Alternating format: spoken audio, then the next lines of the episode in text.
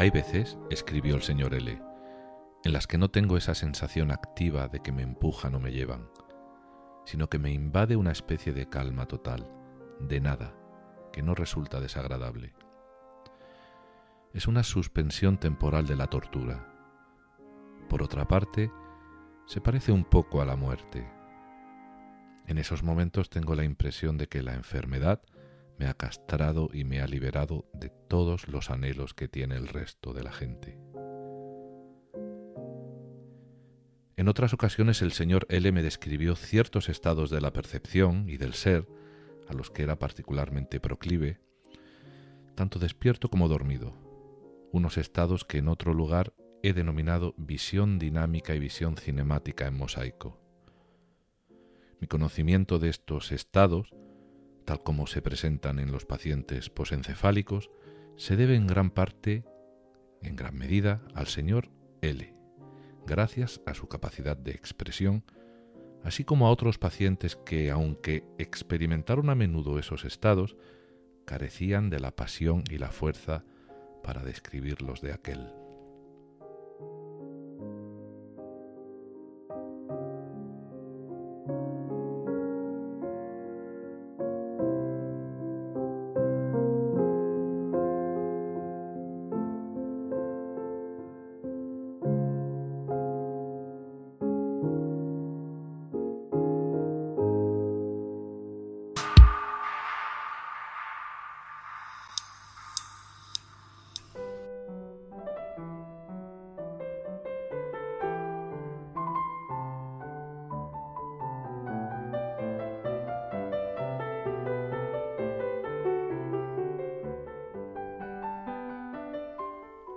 ¿Qué tal?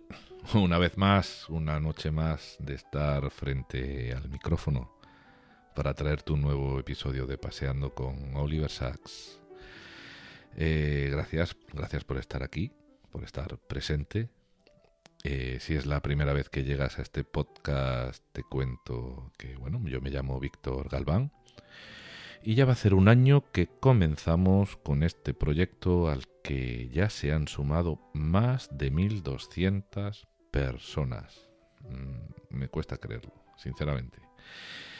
Bueno, entonces si eres nuevo y consigues llegar o nueva a el final de este episodio y consideras que, bueno, que te ha gustado, te invito a que te suscribas y vayas en, en, escucha, en búsqueda del primer, del primero de todos, del primero de los episodios. Y bueno, y que si ese también te gusta, pues ya, ya evidentemente te animo a que sigas escuchando toda la serie, ¿no? a tu ritmo, tranquilamente, uno a uno. Porque creo, creo que, bueno, al final este podcast es un trabajo en, en construcción, con cierto orden lógico, por un lado, porque bueno, abordamos la vida de Sachs a través de, su autobiografía, ¿no? llevando un orden en aquellos capítulos que tratan exclusivamente de, su vida. Y por otro lado, pues abordamos los temas de sus libros, partiendo de, lo general, pues para eh, ir para entrar luego en, lo específico, de, eso se trata. Por eso creo que es un trabajo en construcción y, con, y, con, y con un tinte pedagógico, con cierta metodología de fondo. Y bueno, pues ya llegues a este episodio por primera vez, o seas alguien que está aquí desde siempre o desde hace algún tiempo, pues te animo a que, a que ayudes a esta comunidad a construir este proyecto. Bastaría con darle al like o al corazoncito o a las cinco estrellas, dependiendo de la aplicación en donde suelas escuchar el podcast y, bueno, comentes aquí mismo, públicamente, con toda la libertad del mundo, lo que quieras. O si lo prefieres, pues me mandas un email para comentarme algo, bueno, que, no te apetezca que, salga en público. Puedes hacer el uso de las vías que, quieras. Es, es, muy gratificante, ¿no? De vez en cuando me, sorprende el buzón de entrada de mi correo electrónico con algún correíto o, el mensaje de, alguien, ¿no? Por ejemplo, de alguien que nos escucha muy lejos, digamos desde una furgoneta en, Escocia, como es el caso de Luis, ¿no? que hace unas semanas me mandó deja un mensaje muy bonito en la comunidad, al que le, le envío un saludo. Y, un saludo además desde, no estoy en Endaya, desde, desde las orillas, o desde la orilla del Mar Menor, ¿no? En este momento estoy, estoy en Murcia, en casa de, los padres, de visita. Y aquí estoy, a la, a la orillita del, del, Mar Menor de, de mi niñez, ¿no? Y bueno, ya que estoy saludando, voy a aprovechar pues para decirle a mi amigo Antonio, al que le quiero dedicar este episodio, que bueno, a orillas de este mar, a pesar de su delicada salud, Mm, no es un mal sitio para quedarse uno a vivir. Yo, yo me lo estoy planteando, quizás en un futuro próximo. Bueno, te recuerdo que este podcast lo puedes encontrar además de en iVoox, en donde está alojado, pues en Spotify, en Apple Podcast, en Google Podcast, también en YouTube. ¿Por qué? Porque si te manejas mejor con esta aplicación, aunque ahí raramente pongo imágenes, bueno, pues está también esa opción, ¿no? Eh, tengo pensado hacer algún episodio realmente donde la imagen tenga, tenga un peso, ¿no? Sea, sea importante. Y bueno, cuando eso sea así lo, lo, avisaré o la semana en el episodio anterior o quizás en el mismo episodio haré mención. Oye, si quieres vete a YouTube que, que ahí la imagen está soportando con está soportando el, el texto, ¿no? Y sí tengo, tengo un par de episodios. Lo que pasa que me voy a tener que desplazar a unos sitios. No sé si ahora voy a poder y tendré, necesitaría unos días de grabación. Bueno, es un par de ideas que tengo.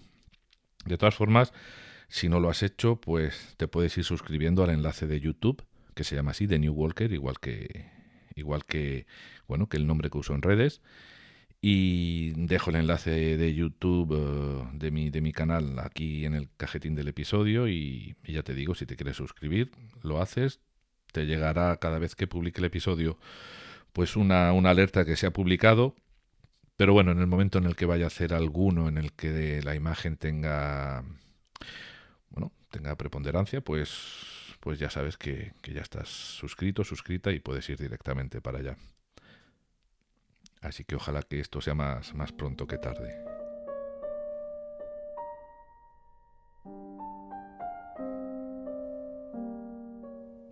Hace dos episodios, eh, justo cuando hice la pausa por los exámenes, dejamos a Sachs recién llegado a Nueva York.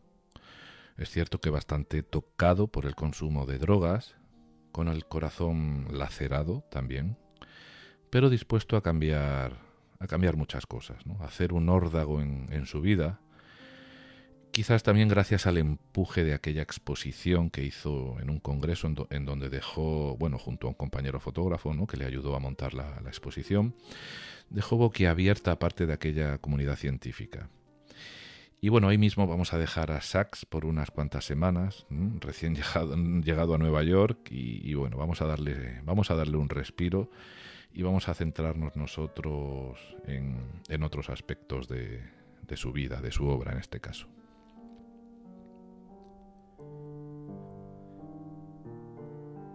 En el episodio anterior quise hacer un, bueno, un ejercicio ligero, sin apenas preparación, sobre lo que podría proporcionar.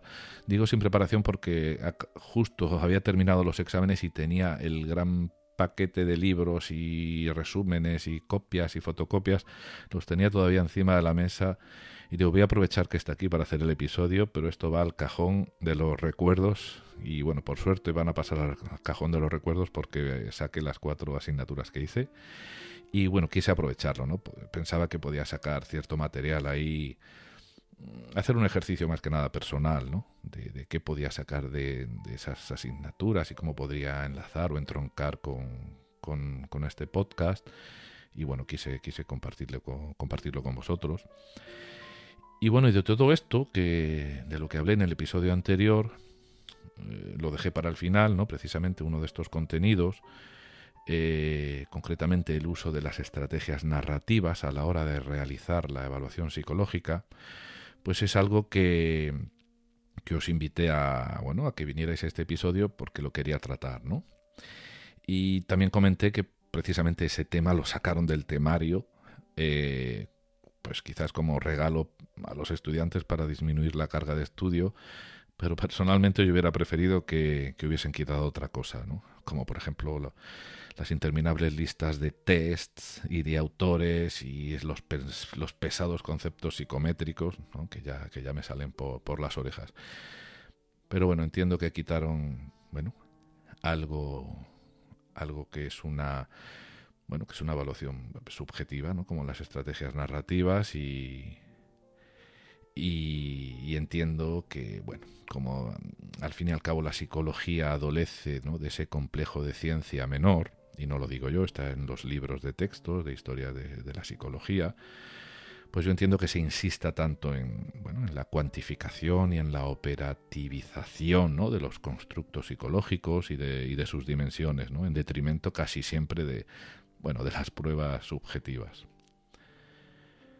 Vamos a ver las narrativas. Mm, como sabemos, esto lo sabemos todos prácticamente, pues son un género, un género literario ¿no? que se puede expresar pues, de muchas formas, en forma de diario, en forma de cartas, en forma de cuentos o novelas, también en el cine, que al fin y al cabo el cine es una transcripción en imágenes de, de, de un guion, ¿no? o sea, de una, de, una narración. ¿no?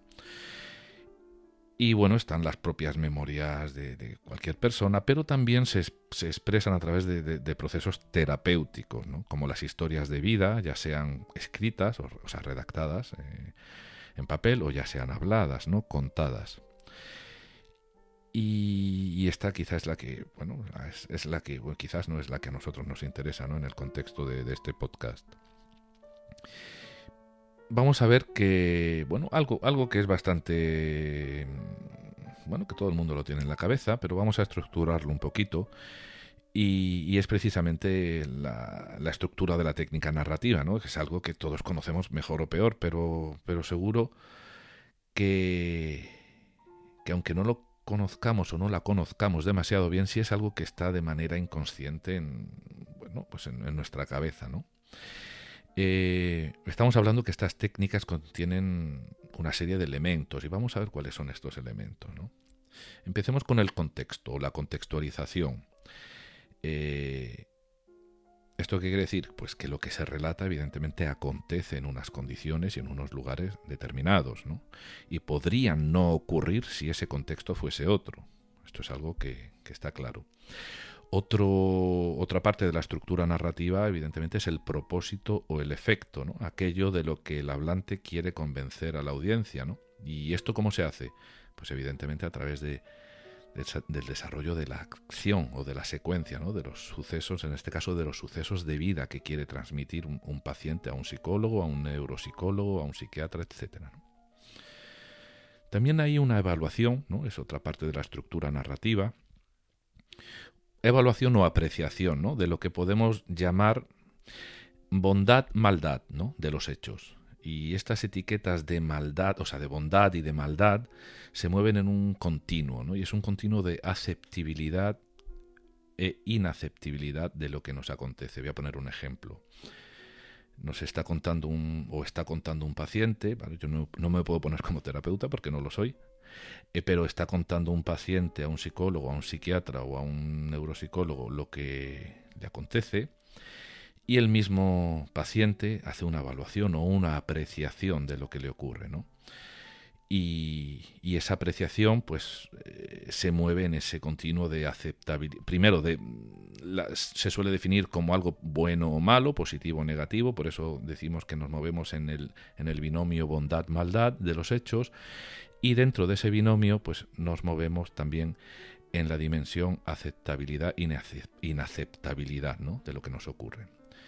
Entonces imaginemos a alguien o a nosotros mismos contando una historia de vida sobre un suceso concreto, sobre un problema de salud concreto. Y bueno, hablaremos de, lo, de que lo que nos ocurre es terrible, de que lo estamos aceptando, o de, perdón, de que no lo estamos aceptando, pero quizá con el tiempo lo vamos aceptando, y quizá incluso con el tiempo mm, cambie el binomio bondad-maldad y resulta que ya no, ya no nos parezca tan terrible lo que nos ocurría, pues que quizás gracias a ellos nos hemos dado cuenta de que, de que a partir de, cierto tiempo de sentir aquello, ¿no? pues estamos apreciando otras cosas, ¿no? Y hasta agradecemos a que aquello tan terrible pues nos haya ocurrido, ¿no? Estoy poniendo casos un poco extremos, pero que se dan perfectamente. Además, yo en, mi caso lo he vivido con mi, mi problema de rodilla, ¿no? Y o sea, que queda entendido, ¿no? Lo de la aceptabilidad, inaceptabilidad, perdón, dentro de, ¿no? de, esa, de, ese binomio bondad-maldad de los hechos que nos ocurren. Mm, vale. Otro elemento de la estructura narrativa, pues, es la resolución, ¿no? El resultado o el desenlace, como queramos llamarle. Esto mm, también lo reconocemos todos, ¿no? Es, es cómo acaba aquello que queremos transmitir, ¿no? Y bueno, esto podría terminar aquí, esta, las técnicas narrativas o, la narración podría terminar aquí, pero hay veces, hay veces, no ocurre siempre, hay veces que hay una coda, ¿no? O una moraleja, como algo que trasciende, ¿no? Al propio relato, ¿no? Si, sobre todo si este es muy personal y tiene una gran carga afectiva, que es lo que suele ocurrir en las historias de vida de enfermedad, está claro. Y esa coda o esa moraleja es una especie de síntesis que lleva, bueno, pues lleva un significado muy, muy personal. Eh, por eso lo de que trasciende, ¿no? La, historia final, la historia de vida es un ejercicio objetivo con respecto a, al relato de los acontecimientos, porque bueno, relatamos lo que nos ocurre, pero luego es subjetivo en cuanto a sus evaluaciones y apreciaciones, ¿no? Y por supuesto mucha más subjetiva es esta coda moraleja si existe al final, pues, pues se suele entrar en el campo de la metáfora, ¿no? Como, como, como para poner la guinda final ¿no? de, de la historia. Mm, por lo tanto, aunque bueno, no siempre seamos conscientes, ¿no? y ahora quiero hacer una síntesis de lo que he expuesto, aunque no siempre seamos conscientes de todas estas partes de una narrativa sí es cierto que, que, las esperamos siempre en el transcurso de una historia, ¿no?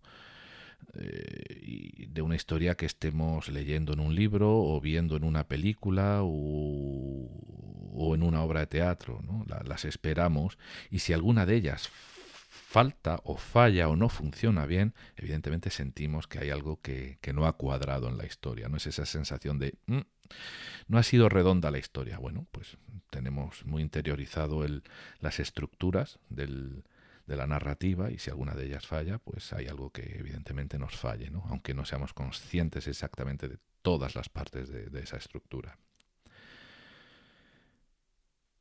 Pero bueno, vamos a volver a lo que nos interesa, ¿no? que es la construcción ¿no? a través de la narrativa de la identidad, a través de, o sea, de la identidad precisamente a través de la, la técnica narrativa, ¿no? Y es que, bueno, hay que decir que esta construcción de la identidad se puede dar en, los dos sentidos, yo creo que lo abordé ya en el, en el pasado episodio. Eh, podemos construir esta identidad, vamos a decir, en un sentido positivo, en donde realmente se construye, se fabrica una identidad que puede ser deseada, o incluso en el negativo, ¿no? que sería construir la desintegración de la identidad previa a la enfermedad. ¿Para qué? Pues para reconstruirla en una nueva, ¿no? Que resurge, pues a pesar de, la fuerza destructora de, la misma, ¿no? De, la enfermedad que, se esté sufriendo en ese, en ese momento. Y claro, estamos tocando lo más profundo, estamos tocando la esencia ¿no? del ser humano y, y todo esto que digo realmente es un planteamiento constructivista, ¿no? desde una perspectiva psicológica y, no solamente constructivista, sino epistemológicamente constructivista. ¿Por qué? Pues bueno, porque el conocimiento adopta una forma contextual, lingüística, discursiva, y, es que para construir una historia de vida, de, la vida propia, pues se parte de, de, muchas dimensiones del conocimiento, ¿no? de muchas dimensiones del conocimiento, como es la naturaleza, se parte de la posibilidad, o sea, de lo que es posible o no es posible, ¿vale? De lo que nos ocurra, se parte del alcance y por supuesto también se parte de los fundamentos del conocimiento de, uno mismo.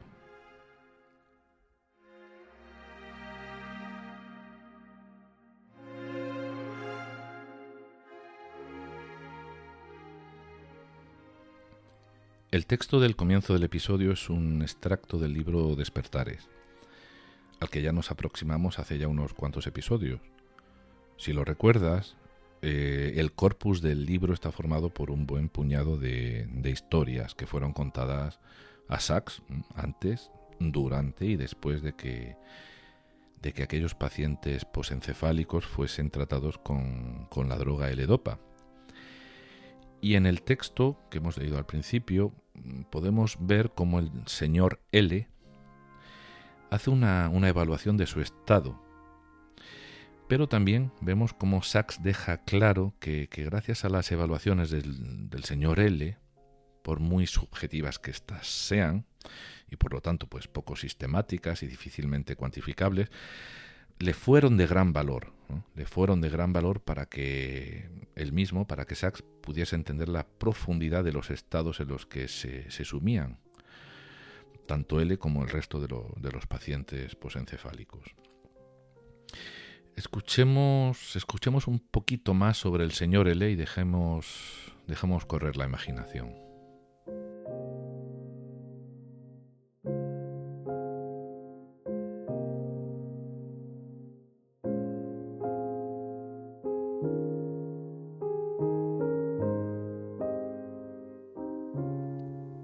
Cuando le preguntaba cómo se sentía, solía responder resignado, aunque a veces tenía la sensación de que en lo más íntimo de su ser estaba encerrada una tremenda reserva potencial de violencia y energía, a la que sólo tenía acceso en sueños.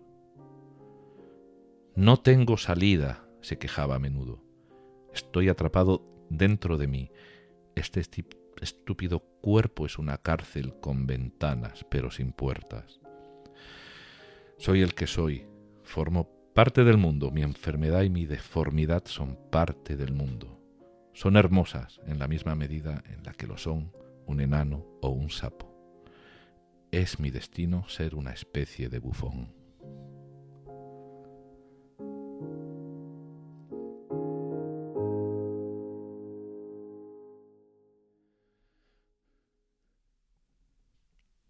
Bueno, pues vamos, a seguir, vamos a seguir. Para entender la narrativa, si cabe pues un poco más, hay que hacer referencia a cuatro aspectos que son muy importantes. Ahora los voy a desarrollar un poco cada uno. Estos aspectos son la autoría, la intencionalidad, el valor de la verdad y la audiencia. Vamos a empezar con la autoría. Y aquí hay que mencionar a William James. William James estableció la diferencia entre el yo como autor, como autor y observador de su propia historia, o sea, la persona que está escribiendo o contando la historia, y el mí como objeto del relato. Eh, lo que acabamos conociendo finalmente es el mí, que es lo que conocemos del yo solo a través de este relato. Y el yo puede no estar totalmente en la historia. Esto es importante entenderlo, yo creo que, está claro, ¿no? Es, es, muy interesante esta diferencia. Eh, voy a poner un ejemplo eh, que suele ocurrir en relatos contados por víctimas de violencia. Y es que resulta que hay víctimas de violencia en donde que cuando cuentan su historia de vida sobre, sobre, sobre la, violencia que han recibido, eh, hay, hay, muchas de estas víctimas que, mm, que lo relatan, o sea, que la voz que eligen para ordenar el relato es la del agresor, no es la de ellos mismos, es la del agresor. ¿Por qué? Pues porque el agresor es el sujeto que perpetúa la acción, es el que ha puesto en movimiento el evento, aunque sea la víctima la que cuenta el relato. De ahí la importancia de entender para un evaluador, en este caso un psiquiatra, un psicólogo, un neuropsicólogo, que el sujeto, la persona dentro del relato, no tiene por qué ser 100% la persona que está contando el relato. El segundo aspecto que hemos comentado es la intencionalidad. Y es que el relato normalmente no es neutro. Toda historia quiere pues lograr un estado concreto de opinión. Y esto también puede ser evidente, ¿no? Pues porque, porque quien cuenta su historia de vida, pues quiere asegurarse que su punto de vista va, va a pervivir. O sea, no quiere que se olvide su historia. El otro aspecto es el valor de la verdad. Y aquí hay que decir que, realmente un relato se juzga a través de, del convencimiento. La cuestión no es si el relato es cierto o no, sino si convence. O lo que es lo mismo, la carga de su valor de verdad, en este caso, es la verosimilitud del relato. Y bueno, es que una buena historia o una historia normal es aquella que, bueno, que simplemente es correcta, pero una historia interesante es la que convierte las irregularidades, es decir, lo que se sale de lo, de lo normal o de lo, de lo esperado, y, y bueno, y convierte estas irregularidades de tal manera que, que, hace que el relato al final pues sea, sea verosímil.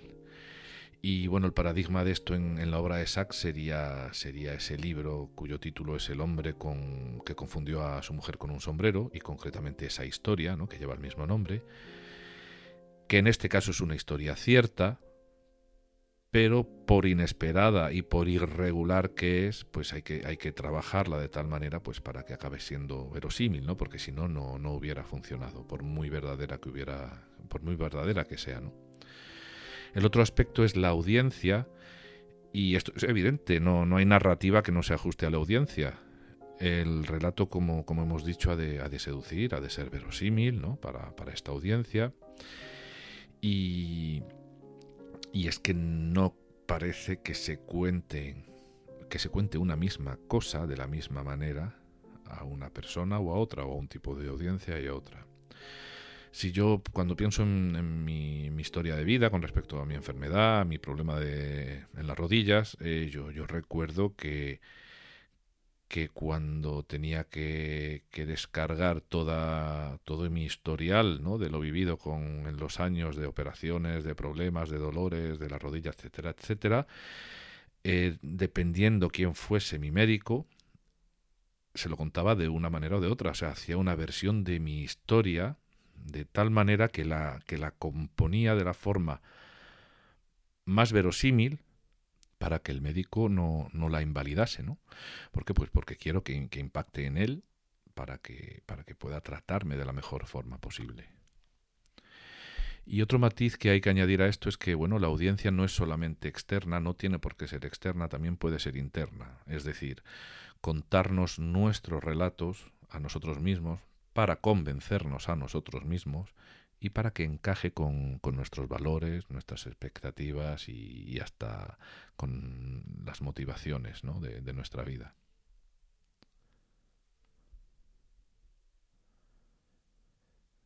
Pero cuando se le pide a un paciente que relate su historia de vida, ya sea desde una consulta de psicología como de neurología, pues mm, debido a un accidente cerebral, a una demencia, a un principio de Alzheimer. Bueno, en definitiva, desde una perspectiva clínica, lo importante es que a través de ese contenido de historia se puedan localizar, el especialista pueda localizar los elementos para poder desarrollar lo que, lo que interesa aquí, ¿no? que es un proceso terapéutico.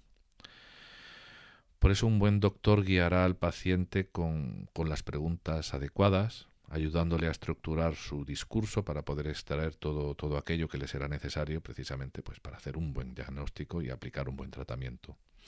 Y vamos a poner un, un, ejemplo, un ejemplo además muy, muy sencillo, muy de sentido común, un ejemplo, un ejemplo de guía, de guía para que el paciente pueda construir su historia, concretamente en pacientes de, edad avanzada.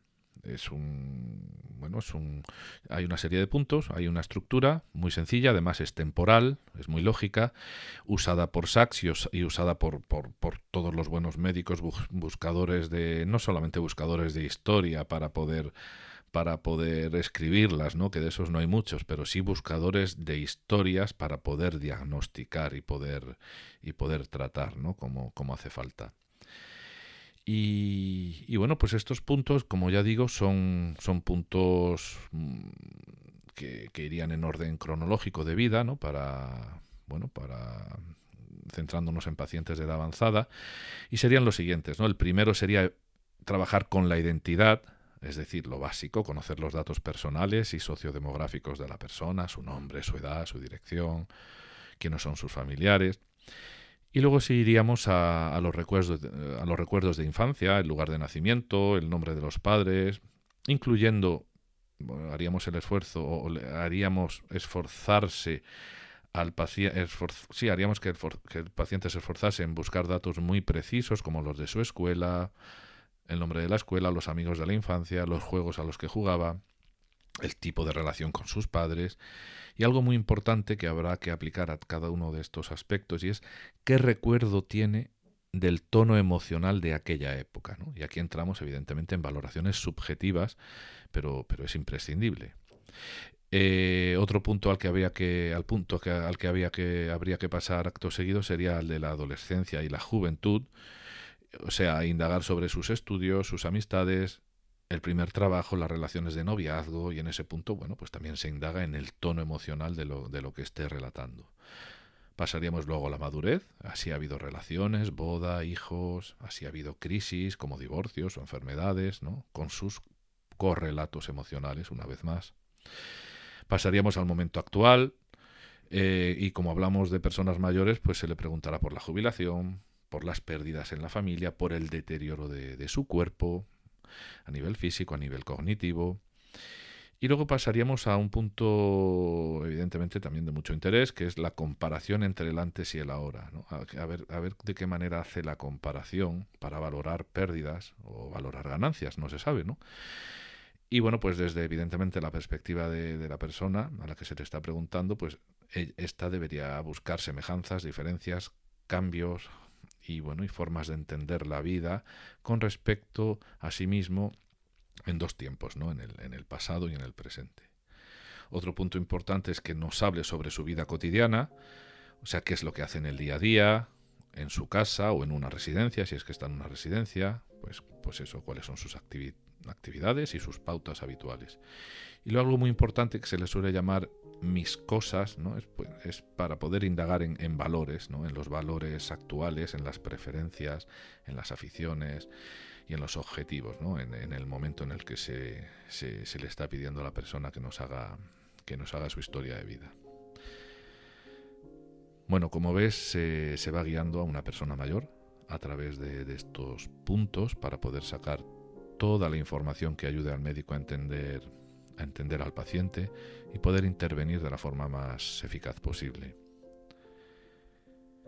Y bueno, y ahora te invito a, imaginarte ¿no? Que, puedas hacer, que yo pueda hacer, que podamos hacer este ejercicio, eh, ¿por qué no? Con, con alguien, alguien mayor de, nuestra familia, con un abuelo, unos padres ya mayores, que, puedan tener algún deterioro cognitivo, con algún hermano mayor. Y, bueno, y ver si, si conecta con nosotros, si conecta contigo. Seguro que habrá una historia maravillosa que, que conocer y, si queremos, si quieres, que, poder contarlo, ¿no? Contarlo a los demás o quizá dejarlo en la familia, ¿no? No creo que haga falta ser médico, no hace falta ser médico o psicólogo para trabajar una, una historia de vida.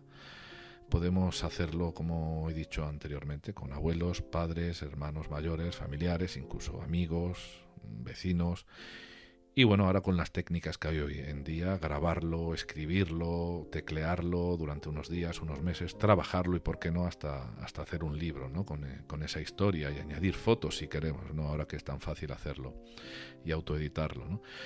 Eh, y bueno, creo que, que, habrá una vida que, que, bueno, que a pesar que se, bueno, a pesar de que se tenga que ir, si es que estamos hablando de una persona ya enferma, seguramente se quedará un poco más con, nosotros, ¿no? A través de, su propia historia de vida.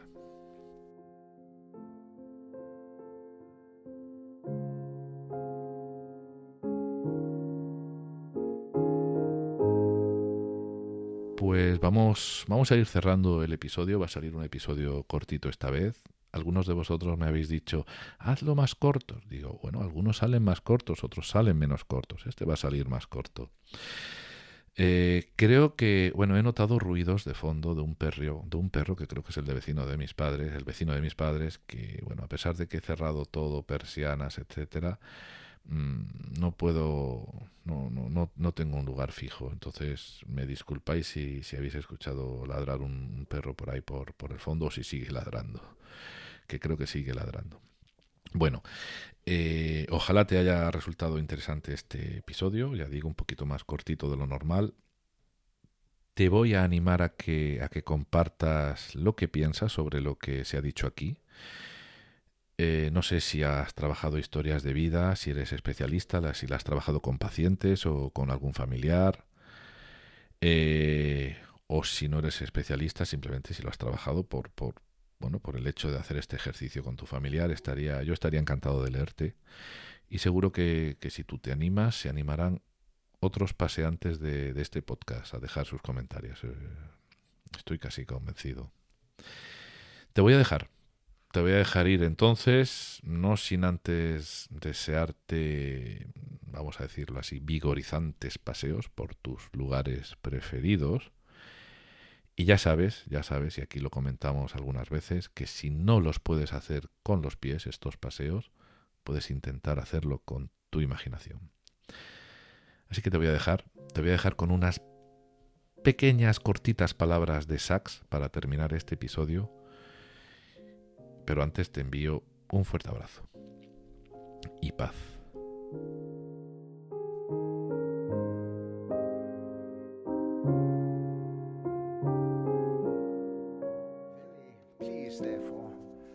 Weigh against this the opinion of the colleague I valued most in the world, and although I never met him, I, he had influenced me immensely. La opinión que más valoro en el mundo, al que nunca conocí pero que me influyó inmensamente y al que reverencio, fue la de Luria, el neuropsicólogo ruso.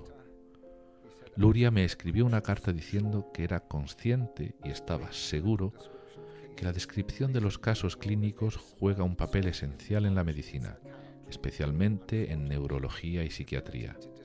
Por desgracia, la habilidad para describir lo que fuese tan común en los grandes neurólogos y psiquiatras del siglo XIX se ha perdido ahora, quizás por el error básico de que los aparatos mecánicos y eléctricos puedan reemplazar el estudio de la personalidad. Electrical devices can replace the study of personality.